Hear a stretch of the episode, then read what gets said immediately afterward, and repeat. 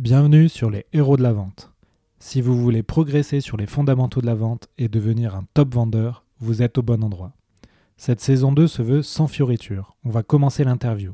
Mais avant ça, je tenais à vous inviter à consulter nos livres blancs sur les meilleurs outils et formations pour les commerciaux sur vive.fr. V-Y-F-E. Vous pourrez en profiter pour jeter un œil sur notre technologie d'entraînement vidéo qui permet de filmer et d'analyser vos visios, rendez-vous téléphoniques, pitch et formation pour devenir hyper efficace dans votre communication et accélérer considérablement votre taux de transformation et votre cycle de vente. Bon épisode Bonjour à tous, bienvenue sur un nouvel épisode des Héros de la Vente. Aujourd'hui, j'ai l'honneur d'accueillir Sharaf El Belay. Sharaf, bonjour. Bonjour Alexandre, comment ça va? Ouais, très bien. Je, Sharaf, on, est confiné, mais on continue les, euh, les enregistrements du podcast. C'est vrai que c'est une période assez, assez dure pour le domaine de la vente, mais euh, oui, comme tu dis, on continue le travail. ouais, voilà, ouais. D'ailleurs, je pense que tous les épisodes que je vais enregistrer, euh, à chaque fois, on va avoir des, des retours d'expérience de, de, vente dans cette période si particulière. oui, c'est vrai que c'est une période inédite. Je pense que le, domaine de la vente va, en apprendre, va apprendre beaucoup de choses. On est tous en télétravail, euh, chacun apprend personnellement, mais aussi professionnellement. Et puis c'est le moment surtout, je pense, de, de, découvrir de nouvelles, de nouvelles méthodes de travail. Et ça va nous aider ouais. beaucoup de choses pour le futur.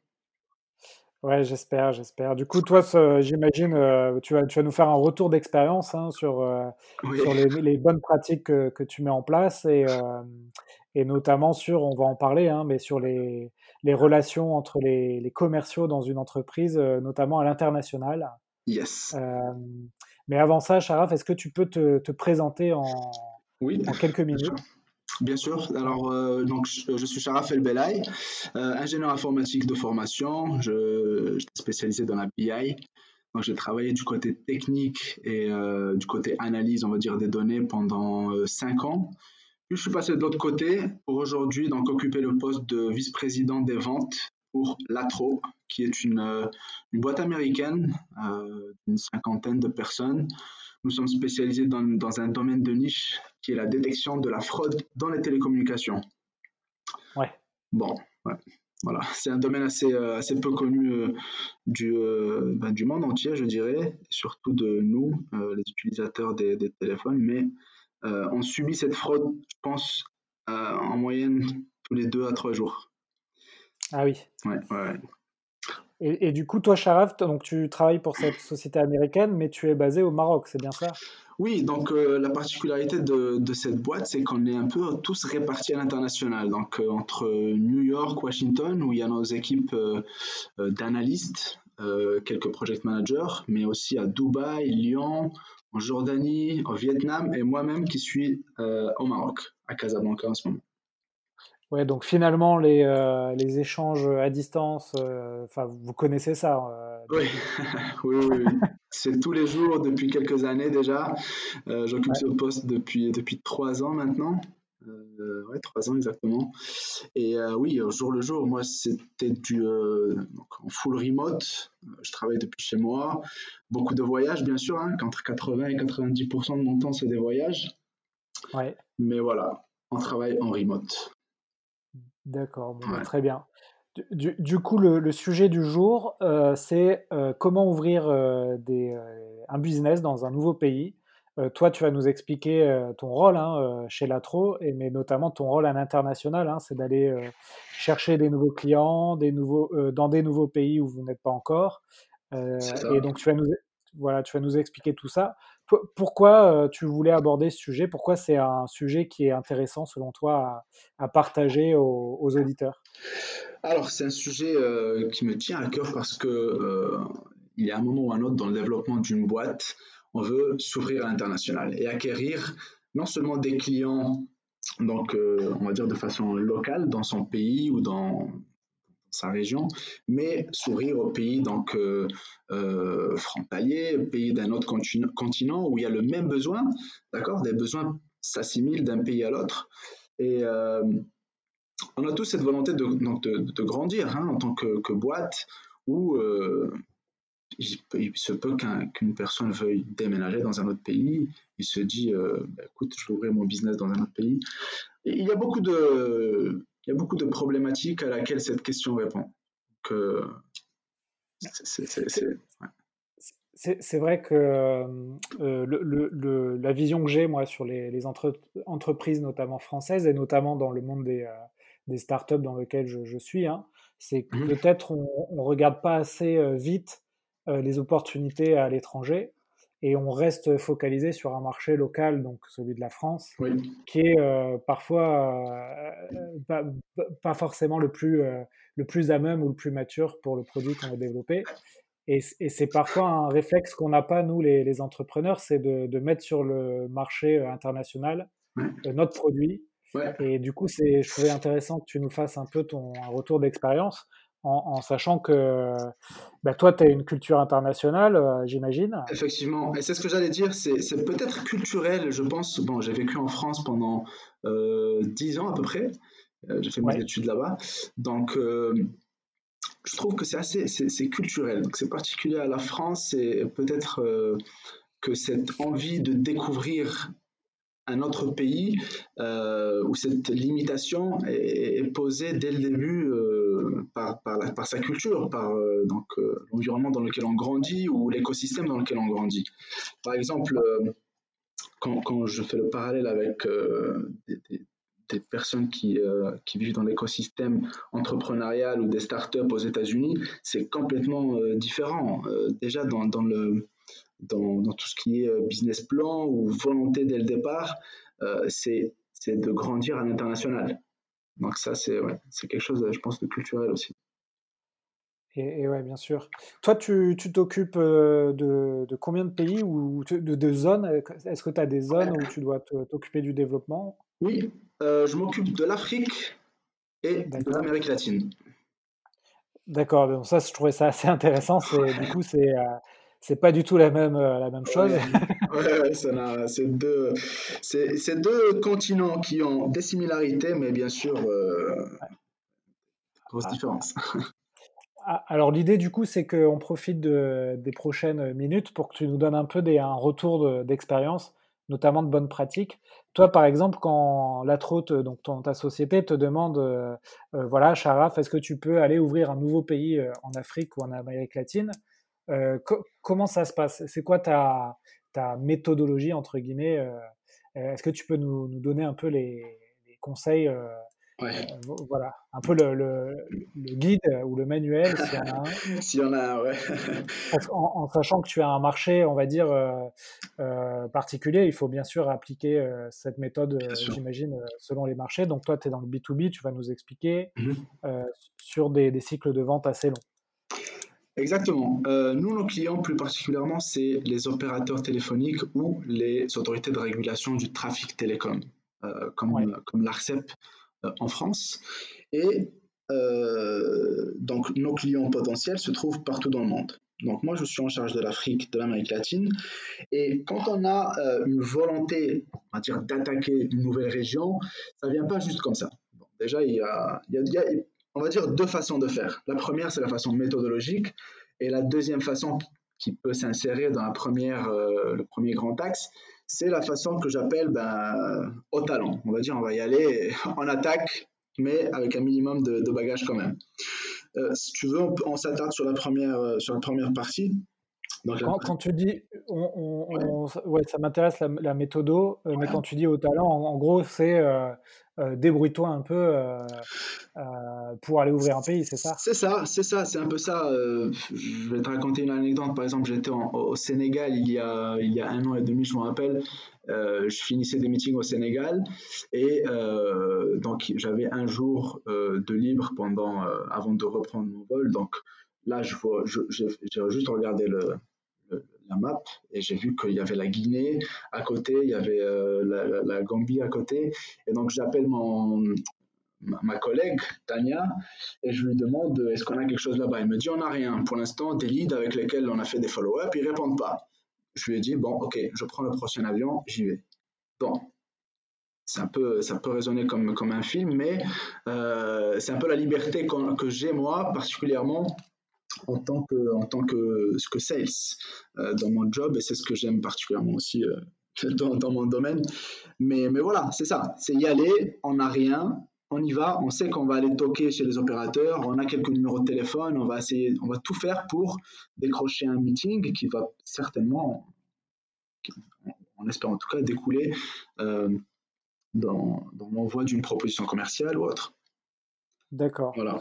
Donc, euh, donc j'imagine que ça, c'est tu marches par opportunité hein, sur cette méthode-là, euh, mais j'imagine que effectivement ton, ton entreprise, euh, mmh. au maximum, vous essayez de processiser l'ouverture de nouveaux pays. Donc, est-ce qu'on peut du coup revenir sur la partie, la façon méthodo méthodologique? Est-ce que tu, voilà, tu peux nous expliquer un peu les, les bases, les fondements de, de cette approche? Oui, bien sûr, euh, on, va s'attarder dessus, mais juste avant, il n'y a pas de, de recette, il n'y a pas quelque chose de, euh, on va dire, d'automatique à faire. Euh, je vais parler de moi, ce que je fais, et puis pour nous, ça, marche très bien. Oui, j'imagine que ça s'applique différemment selon le, la boîte, le produit, et, et, bien sûr les moyens aussi, parce que quand tu Enfin, on voit par exemple euh, une des sociétés qui, qui, va le plus vite dans sa croissance internationale, c'est Uber. Oui. Et euh, ils ont aussi une méthode très rapide pour euh, s'implanter dans de nouveaux pays, mais Uber a des milliards d'euros en compte en banque. Donc là, ce qui est intéressant aussi, c'est nous, c'est de voir la taille de ton entreprise. Donc tu m'as dit une cinquantaine, de personnes, mais vous arrivez quand même à ouvrir des pays avec, euh, avec euh, des équipes euh, bien, moins importantes. Oui. Alors peut-être mettre les, donner quelques informations avant de démarrer la méthode. Donc comme tu dis, on a une cinquantaine de personnes. L'année dernière, on a fait, on a fait une dizaine de millions en chiffre d'affaires, dizaine de millions de dollars. Mais les produits qu'on vend oscillent entre, donc c'est des deals, on va dire entre 50 000 dollars et allez, 400 000, 500 000 à peu près. D'accord? Ouais, bon. Donc ça, c'était panier moyen. Voilà, panier moyen, on va dire à 180 000. D'accord? Euh, euh, Maintenant, il y a toujours un avant, un pendant et un après. D'accord? Lorsqu'on décide d'attaquer un nouveau pays d'ouvrir ce nouveau pays à l'international. La façon méthodologique de faire ça, c'est d'abord d'avoir un objectif particulier pourquoi je veux ouvrir euh, ce pays-là, euh, il faut avoir une vision assez claire avant de, décider ça. Euh, moi, j'utilise la méthode des, OKRs. c'est les Objectives Key Results. Donc, dans laquelle on définit un objectif, un grand objectif, on va dire par exemple attaquer l'Amérique latine, d'accord? Et pour cela, on va définir plusieurs key results, des résultats clés, quelque sorte en français. Euh, maximum, nous, on en crée à peu près 5, euh, 5 à 6, 6 vraiment maximum. Mais voilà, euh, des, key results qui soient mesurables, d'accord Comme par exemple identifier la liste des top 5 pays dans lesquels, dans, dans lesquels je peux vendre. Euh, bien sûr selon des critères particuliers à votre business. Euh, le 2, je dirais, euh, ben voilà, définir une stratégie de vente, définir une stratégie opérationnelle, et puis après, quelques objectifs, quelques key results marketing, par exemple, comme créer 5 leads. alors là, vous là c'est un peu quantitativement parlant, par exemple, là, 5 leads, c'est un peu le, nombre charnière, c'est-à-dire le nombre qui va nous faire sortir de notre zone de confort. On va pas définir juste ça euh, voilà, à la volée, mais voilà, on va choisir un chiffre qui nous fasse sortir, qui soit la charnière de notre zone de confort. D'accord? Ouais, en, sachant, euh, mhm. en, sachant, Sharaf, excuse-moi, je, te coupe, que la particularité de ton marché, de ton business, c'est que par pays, tu n'as pas 10 euh, 000 leads en fait. C'est c'est de la vente enterprise et tu as effectivement euh, quelques leads par pays. Ce sont les opérateurs télécoms et les autorités de régulation. C'est vrai, c'est vrai. Euh, ça, c'est la particularité de notre business. Mais après, quand on s'attaque à un continent, voilà, ça, change le, scope. Oui. Ouais. Mais c'est bien de savoir ça peut-être pour les auditeurs qui euh, vont faire la comparaison avec leur business ou peut-être qu'ils sont sur des, du coup, des paniers moyens beaucoup plus importants, mmh. euh, beaucoup moins importants, mais avec euh, beaucoup plus de, gens à contacter et à prospecter. Mais voilà, les chiffres changeront, mais je pense que la méthodologie, méthodologie des OKR euh, marche particulièrement bien. Marche particulièrement bien. Oui, effectivement, moi, je fais cette méthode des OKR. Ah, effectivement, donc chaque, chaque semaine ou, chaque mois, on a un objectif effectivement de, lead, de rendez-vous, et on sait que ça convertit un certain pourcentage pour arriver à, à une vente. C'est exactement ça. Donc nous, c'est par trimestre, par quarter. Et on fait euh, des, des, réunions hebdomadaires pendant lesquelles donc, euh, tous les responsables, parce que c'est un responsable par Key Result, va dire est-ce qu'il est en mode euh, tracking, ça veut dire est-ce qu'il est en est-ce qu'il suit l'avancement de, de, son Key Results ou pas. D'accord? Et s'il y a des freins, on en parle. Donc voilà, c'est des réunions hebdomadaires pour un objectif à la fin du trimestre. Euh, voilà, donc ça c'est euh, la partie avant. Et donc euh, pendant cette partie des, key results, alors bien sûr c'est la partie la plus intéressante, la plus excitante et là où il y a le plus de travail à faire. Hein. C'est là où il faut faire ses devoirs. J'aime bien dire do your homework. Ça veut dire il faut vraiment donner son max et faire tout ce qui est dans son possible pour qu'une fois arrivé sur place lors des meetings, on ait toutes les cartes en main pour pouvoir closer, euh, closer tout simplement. Donc en fait, pour euh, aboutir à, du coup, à, ces, euh, tes objectifs réalisés et donc remplir tes, tes OKR, donc tu, tu, fais ce que tu dis, les, les devoirs. Donc en fait, c'est ta stratégie de commerciale. Exactement, stratégie commerciale. Entre autres, parmi, euh, si, on devait parler plus spécifiquement, qu'est-ce qu'il faut faire? Donc moi, ce que je fais, par exemple, c'est beaucoup aller sur LinkedIn. Moi, mon équipe, on est 24 euh, sur 24 sur LinkedIn.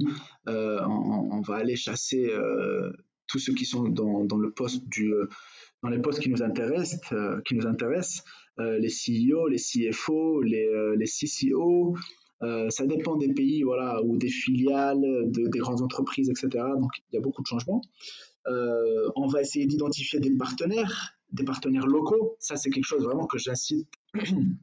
J'incite vraiment euh, tous ceux qui nous écoutent, qui veulent ouvrir un business, de recourir à un partenaire local. Des fois, il peut vraiment aider énormément, non seulement avec la paperasse, euh, les questions de taxes, les retourner à la source, etc., mais aussi à aider dans le closing d'un deal. C'est lui qui va nous accueillir quand on arrive, qui va nous préparer deux, trois meetings, et voilà, ainsi de suite. Il ne faut vraiment pas hésiter, je pense donc, toi, tu es vraiment dans, ce qu'on appelle de la, de la vente complexe, donc euh, avec un cycle de vente long, avec plusieurs interlocuteurs dans une entreprise. Et, du coup, ça, c'est, mais c'est intéressant que tu nous fasses ce retour d'expérience, mais ça nécessite une approche euh, qu'on va appeler chirurgicale, mmh où tu vas, comme tu dis, sur LinkedIn, aller voir chaque profil et puis les contacter manuellement et là aussi, ça va être différent peut-être d'une entreprise euh, qui va faire de, de, la vente plutôt transactionnelle, où là, tu vas avoir une approche euh, beaucoup plus euh, de masse, avec des messages beaucoup moins individu enfin, personnalisés. et donc ça, c'est intéressant aussi de, de, comprendre ça et comment ça fonctionne pour une, une, vente complexe, comme tu nous l'expliques. Oui, effectivement.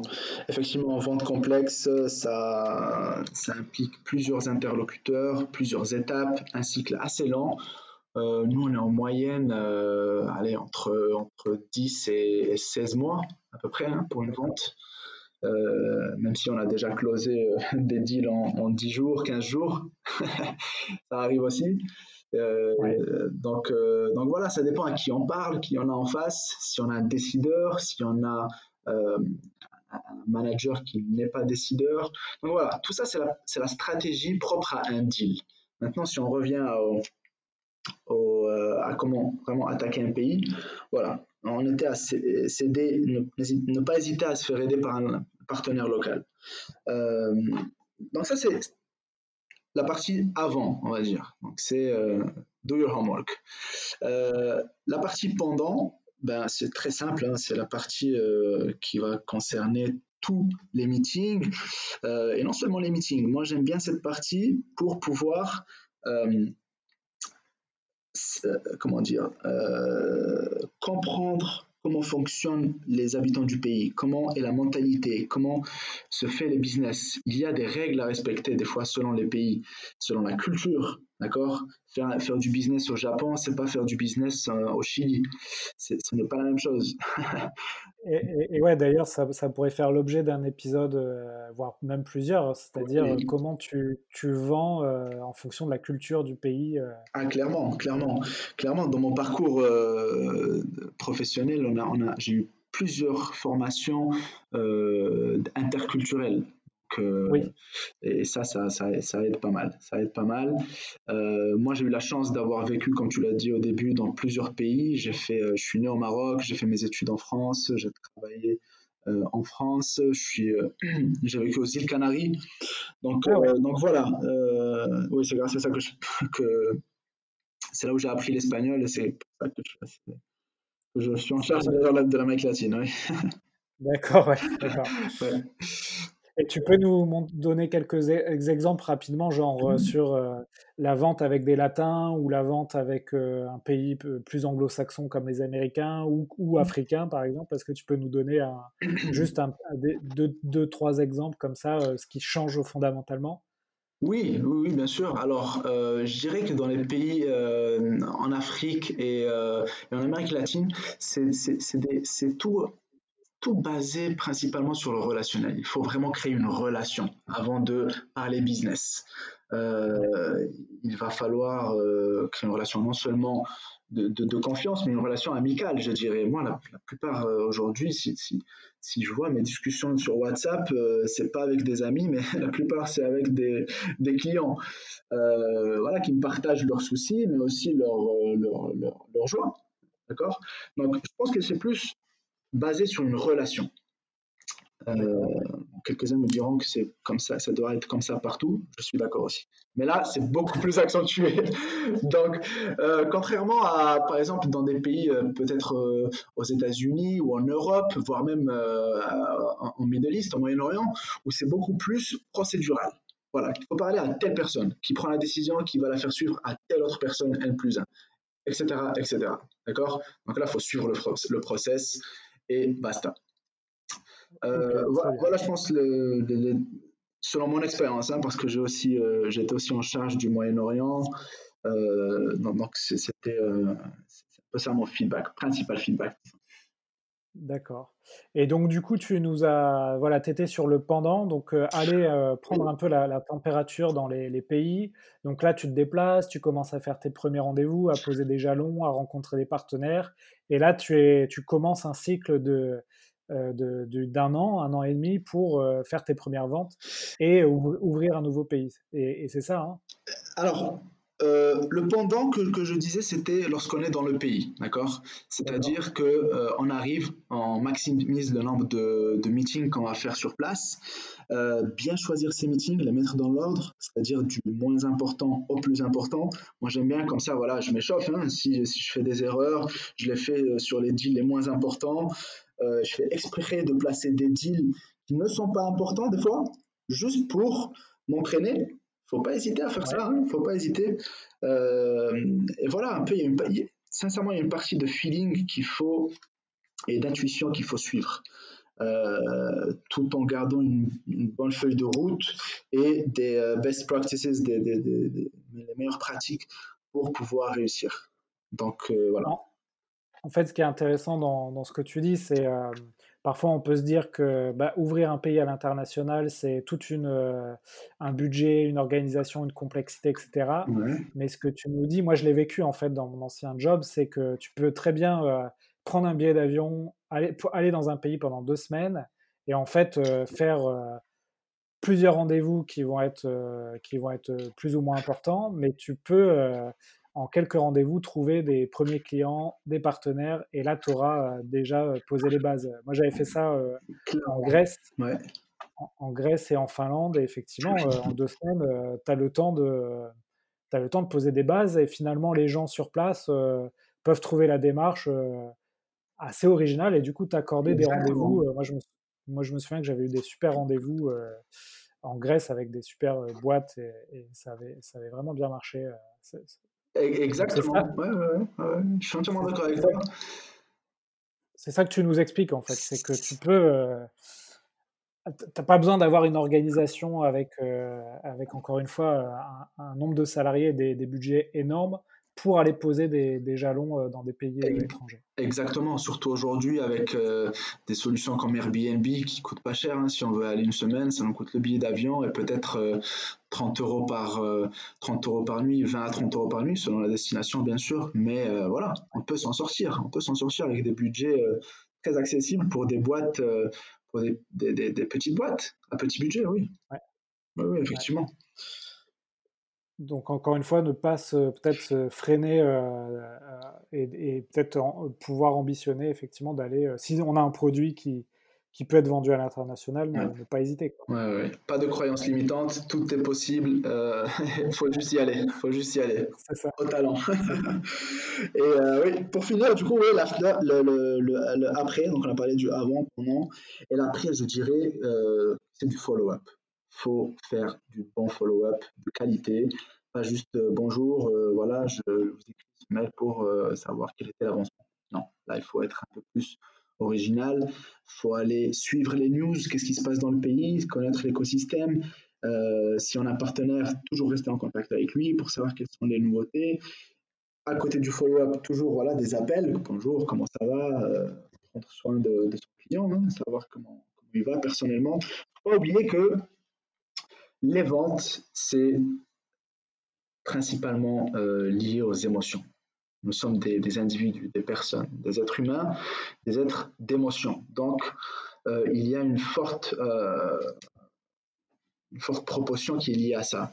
D'ailleurs, il y a une, formule que j'aime beaucoup dans un livre dont je parlerai plus tard qui dit qu'une vente est fonction de l'état émotionnel de la personne et des, euh, et de, des réponses aussi, aussi why, aussi pourquoi. Ça, je pense que ça fera aussi l'objet d'un autre podcast si tu veux, mais voilà. Donc, l'état émotionnel d'une personne est, euh, est prépondérant pour, euh, pour closer un deal. C'est quoi, euh, Sharaf, les, les si pourquoi? Tu, tu, peux nous en dire deux mots? C'est assez complexe, mais peut-être qu'on peut voir ça. Euh, il y en a plusieurs. Il y en a plusieurs. Euh, on pourra peut-être voir ça un peu plus tard parce que ça nous prendrait vraiment euh, beaucoup de temps. Tu, pourras me les peut-être me les, me les, envoyer. Je les mettrai en, note du podcast. Bien sûr. Je vais même vous donner le nom du, du livre. ça s'appelle The Science of Selling, d'accord, de David Hoffman. Hoffeld, pardon, David Hoffeld. H-O-2-F-E-L-D, et qui est basé sur la neuroscience. Donc ça, c'est un domaine vraiment que j'ai découvert euh, récemment. Et euh, d'ailleurs, tu as fait un podcast avec euh, Georges Devine, qui est, qui est un spécialiste des neurosciences. Et j'invite tout le monde à écouter ce podcast et à écouter tous les podcasts que tu as fait parce que je trouve vraiment qu'ils sont, de très bonne qualité, avec du bon contenu. Et donc, ouais, Georges, c'est Mmh Georges, c'est un des premiers podcasts, effectivement, euh, euh, où il donne pas mal d'infos euh, sur les biais cognitifs de la vente. Ouais, ouais, Et, et, sur LinkedIn, vraiment, followez-le, allez dans ses webinars. il dit de très bonnes choses, c'est très enrichissant. Donc, les neurosciences appliquées à la vente, c'est vraiment comprendre comment le cerveau de la personne que vous avez en face, du décideur ou de la personne que vous avez, avec qui vous avez le meeting, comment va réagir à telle ou telle euh, question que vous allez lui poser, quelles sont les objections qu'il va pouvoir avoir et comment avoir une, vraiment une, voire plusieurs longueurs d'avance euh, concernant donc ces questions ou quelconque objection.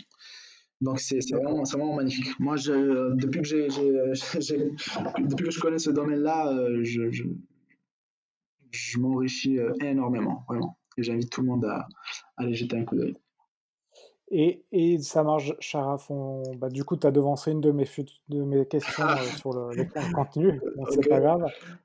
juste pour euh, euh, sur la, finir la partie après, est-ce que vous, ah, peut-être pas, hein, peut-être que comme vous n'avez pas non plus 10 000 cibles dans chaque pays, mais est-ce que vous avez une politique de, ça, ça m'intéresse quand même comme retour d'expérience, une politique de soit de distributeur ou mmh soit de filiales à l'étranger euh, Et si oui, est-ce que tu peux nous donner un peu les, les, les, points positifs ou négatifs de chaque système? Mmh euh, moi, je, pourrais aussi faire un petit retour d'expérience là-dessus parce que j'ai travaillé par le passé à la fois avec des distributeurs, mais aussi avec des filiales. Ouais. Oui, alors c'est une très bonne question. C'est une très bonne question. Nous à la base, on était basé aux États-Unis uniquement et on voyait qu'il y avait des pays, par exemple, qui étaient réticents à faire du business avec des pays, avec un pays, avec une boîte américaine. Donc, on a ouvert une filiale à Dubaï, au Moyen-Orient. C'est une zone assez neutre, on va dire.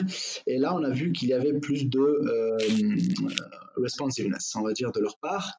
Ils étaient plus à même à, à, nous parler, à nous donner des informations qui sont confidentielles. Il faut savoir que dans ce domaine-là, on traite euh, d'informations assez confidentielles. Donc là, ils étaient plus à même de les partager. Donc voilà, une des stratégies, ça a été d'ouvrir cette filiale euh, à Dubaï. Euh, concernant les distributeurs, on a des partenaires qu'on va appeler stratégiques. On n'en a pas beaucoup, la vérité. Ça, c'est un choix euh, de marque, on va dire, c'est un choix de, la boîte.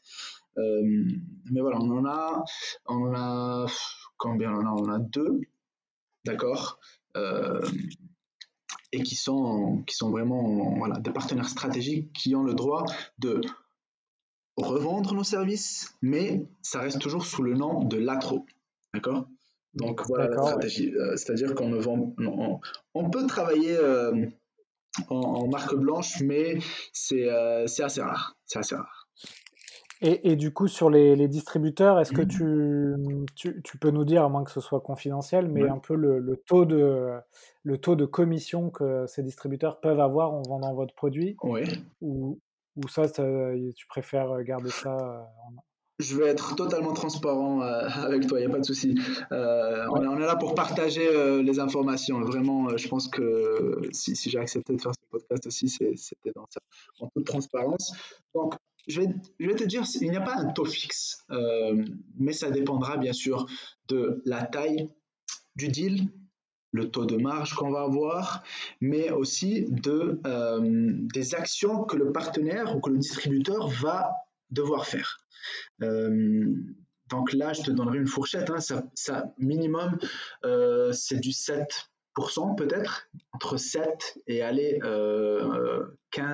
euh, ouais, 15, 15, 16%. D'accord. Vous, c'est un logiciel que vous vendez, c'est ça? Ou c'est autre chose encore? C'est du managed service, donc c'est du pur service, d'accord? Managed Service, euh, c'est le, business model que, nous préférons, mais voilà, on fait aussi de, du CAPEX. Ça veut dire que c'est un service euh, qui contient en lui-même un software, du hardware, etc. Mais voilà, on le, fournit en mode service. D'accord, ok. Parce qu'effectivement, bah, moi je connais plus la partie logicielle où les taux de commission vont être un, peu plus élevés pour les distributeurs. D'accord. Euh, mais, mais, là, moi, sur mon retour d'expérience que j'ai, c'est que euh, le, distributeur, ça permet de, là aussi de poser des jalons euh, dans un pays de manière assez rapide, mmh euh, sans trop d'investissement, parce que finalement, vous n'allez pas les payer par rapport à une filiale et le distributeur va nous rapporter de l'argent. Par contre, il y aura un effet, peut-être, ça ira sans doute moins vite avec un distributeur qui a d'autres activités. Et, euh, et vous, maîtrisez beaucoup moins la, euh, bah, la chaîne de valeur, c'est-à-dire euh, comment le distributeur vend votre produit, la relation qu'il a avec ses clients et, que vous n'avez pas forcément et vous vous n'avez pas cette relation-là.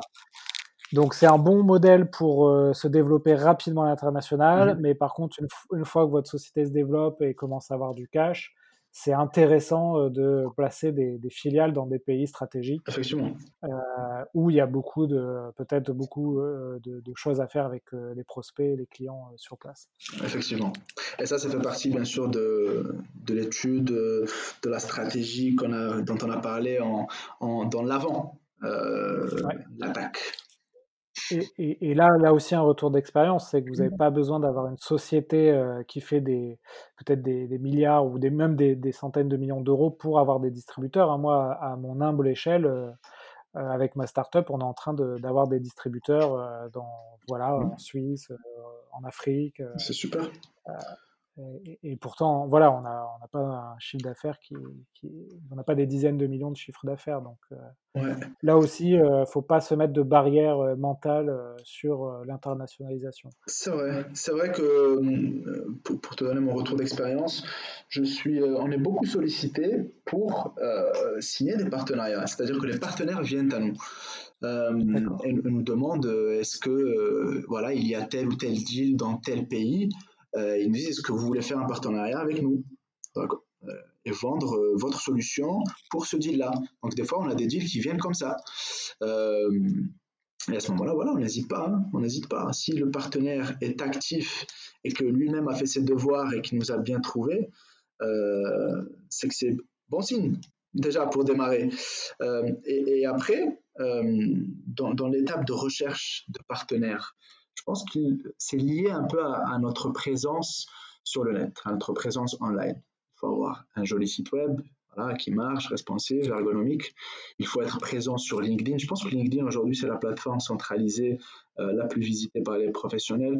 Donc, il faut vraiment être actif. Euh, Alex, je vois que tu es bien actif avec Vive.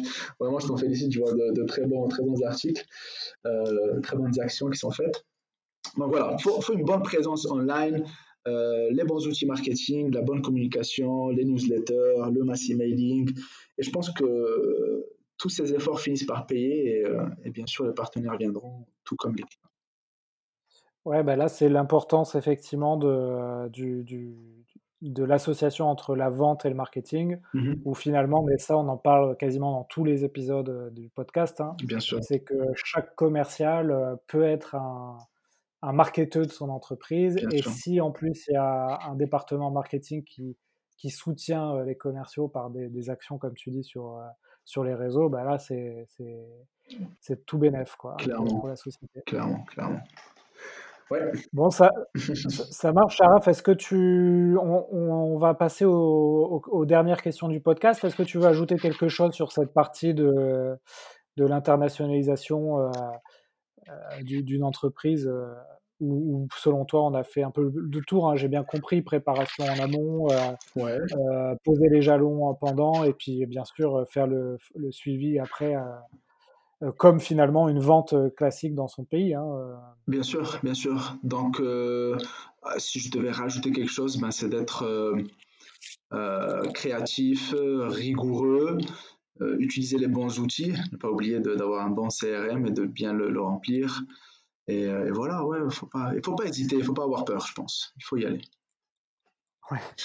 N'ayez pas peur. Euh.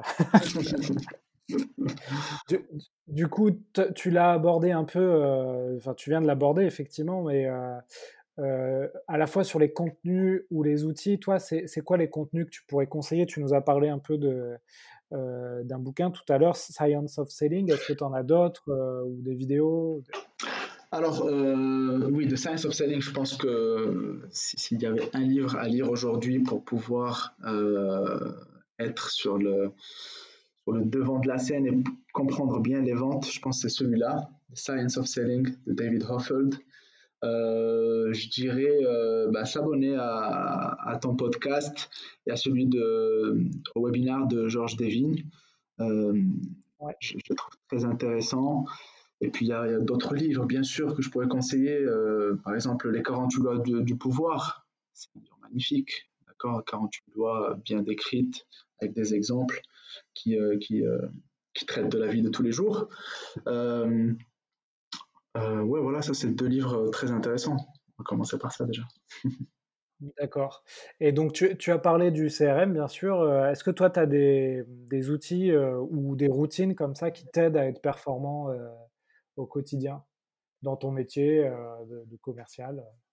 Alors nous, on a un, outil CRM qui s'appelle Pipedrive.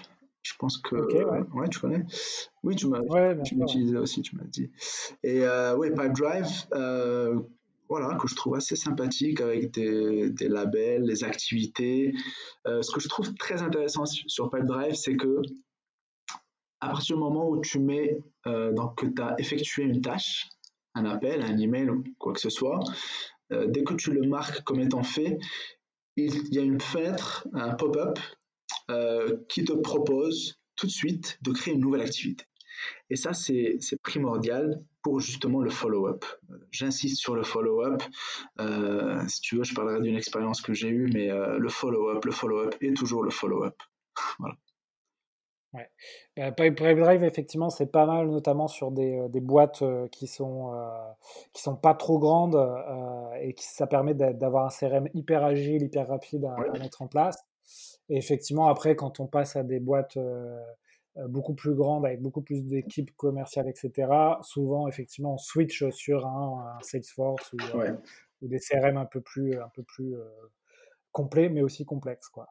Et plus coûteux. Et plus coûteux aussi. Euh, du coup, est-ce que tu, on va sur les deux dernières questions, est-ce que as, tu pourrais nous raconter une vente euh, qui t'a marqué dans ta carrière euh, rapidement, hein, en quelques minutes Est-ce que tu as une vente comme ça qui te vient à l'esprit où tu te dis ça c'est une vente qui, est, qui me restera et qui, à laquelle je, pense parfois? Ouais, plutôt que, plutôt que de vente réalisée, je vais parler d'un, plus d'un échec voire même de deux, de deux pour souligner deux, deux facteurs clés donc, de notre domaine, hein, la vente. Euh, le premier, c'était, alors celui-là, j'oublierai jamais, hein, c'était quelques, quelques mois, deux, trois mois après que, que j'ai signé avec Latro. Donc, euh, j'arrive, on travaille dur. Euh, au bout de deux, trois mois, on a un meeting en Jordanie. En Jordanie pour signer le deal. Ça veut dire qu'on avait déjà fait tout le travail et qu'on arrivait sur place pour euh, signer. Donc là, on arrive, avec le cofondateur de l'ATRO, on, serre les mains donc pour nous dire que voilà, vous avez gagné, on est content de travailler avec vous. On démarre, on fait même une, première réunion de kick-off chez eux à Amman, en, Jordanie, et on part. Donc voilà, on part content, etc. Au lendemain matin, l'équipe des achats qui nous écrit, enfin qui m'écrit à moi particulièrement pour me demander une nouvelle fois un meilleur prix, un prix amélioré, une nouvelle offre. Et là, je lui demande comment, comment ça se fait que vous voulez une nouvelle offre si on a signé, si, voilà, si on s'était mis d'accord hier, comme quoi la vente était euh, finalisée. On était les gagnants, quoi.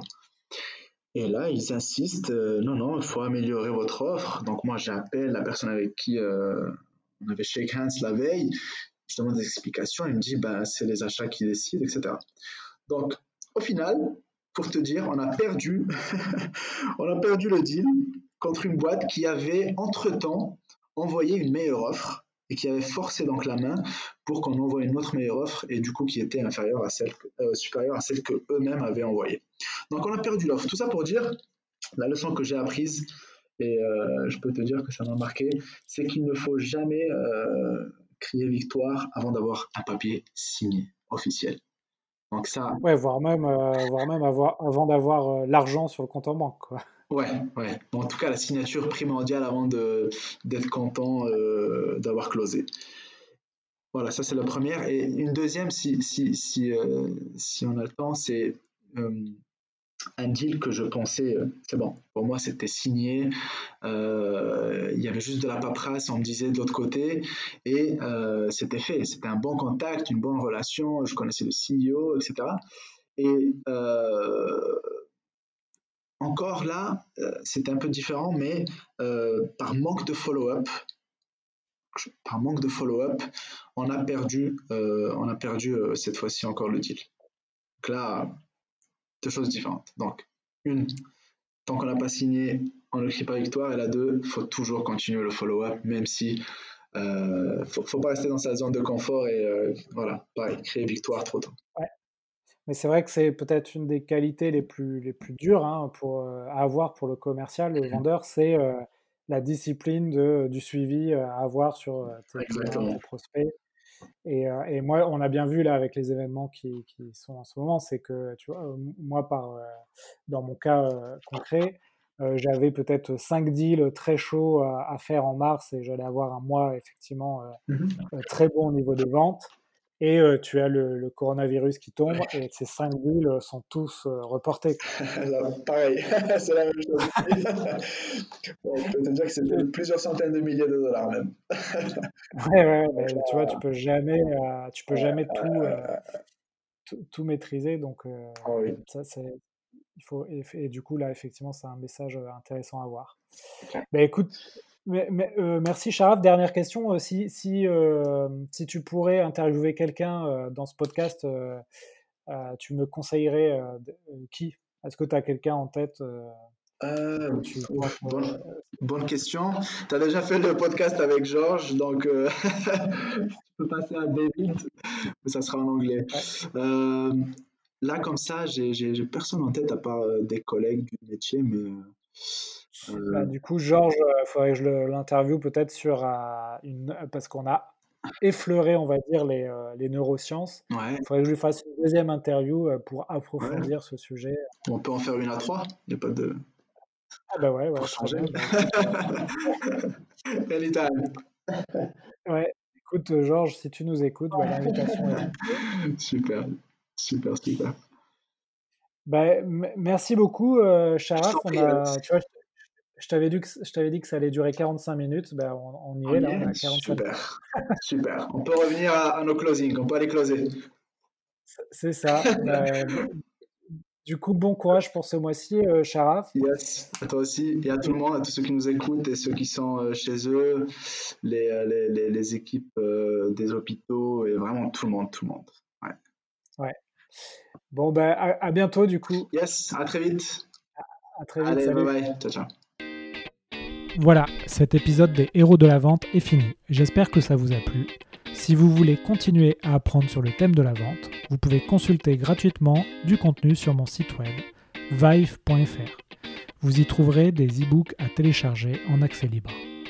N'hésitez pas aussi à me contacter sur LinkedIn pour me proposer des sujets ou des idées d'interview, ou simplement si vous avez des questions ou un feedback à me donner. Enfin, afin que ce podcast se fasse connaître, vous pouvez le noter 5 sur 5 sur iTunes pour que je puisse monter dans les classements. C'est vraiment important. Merci et à la prochaine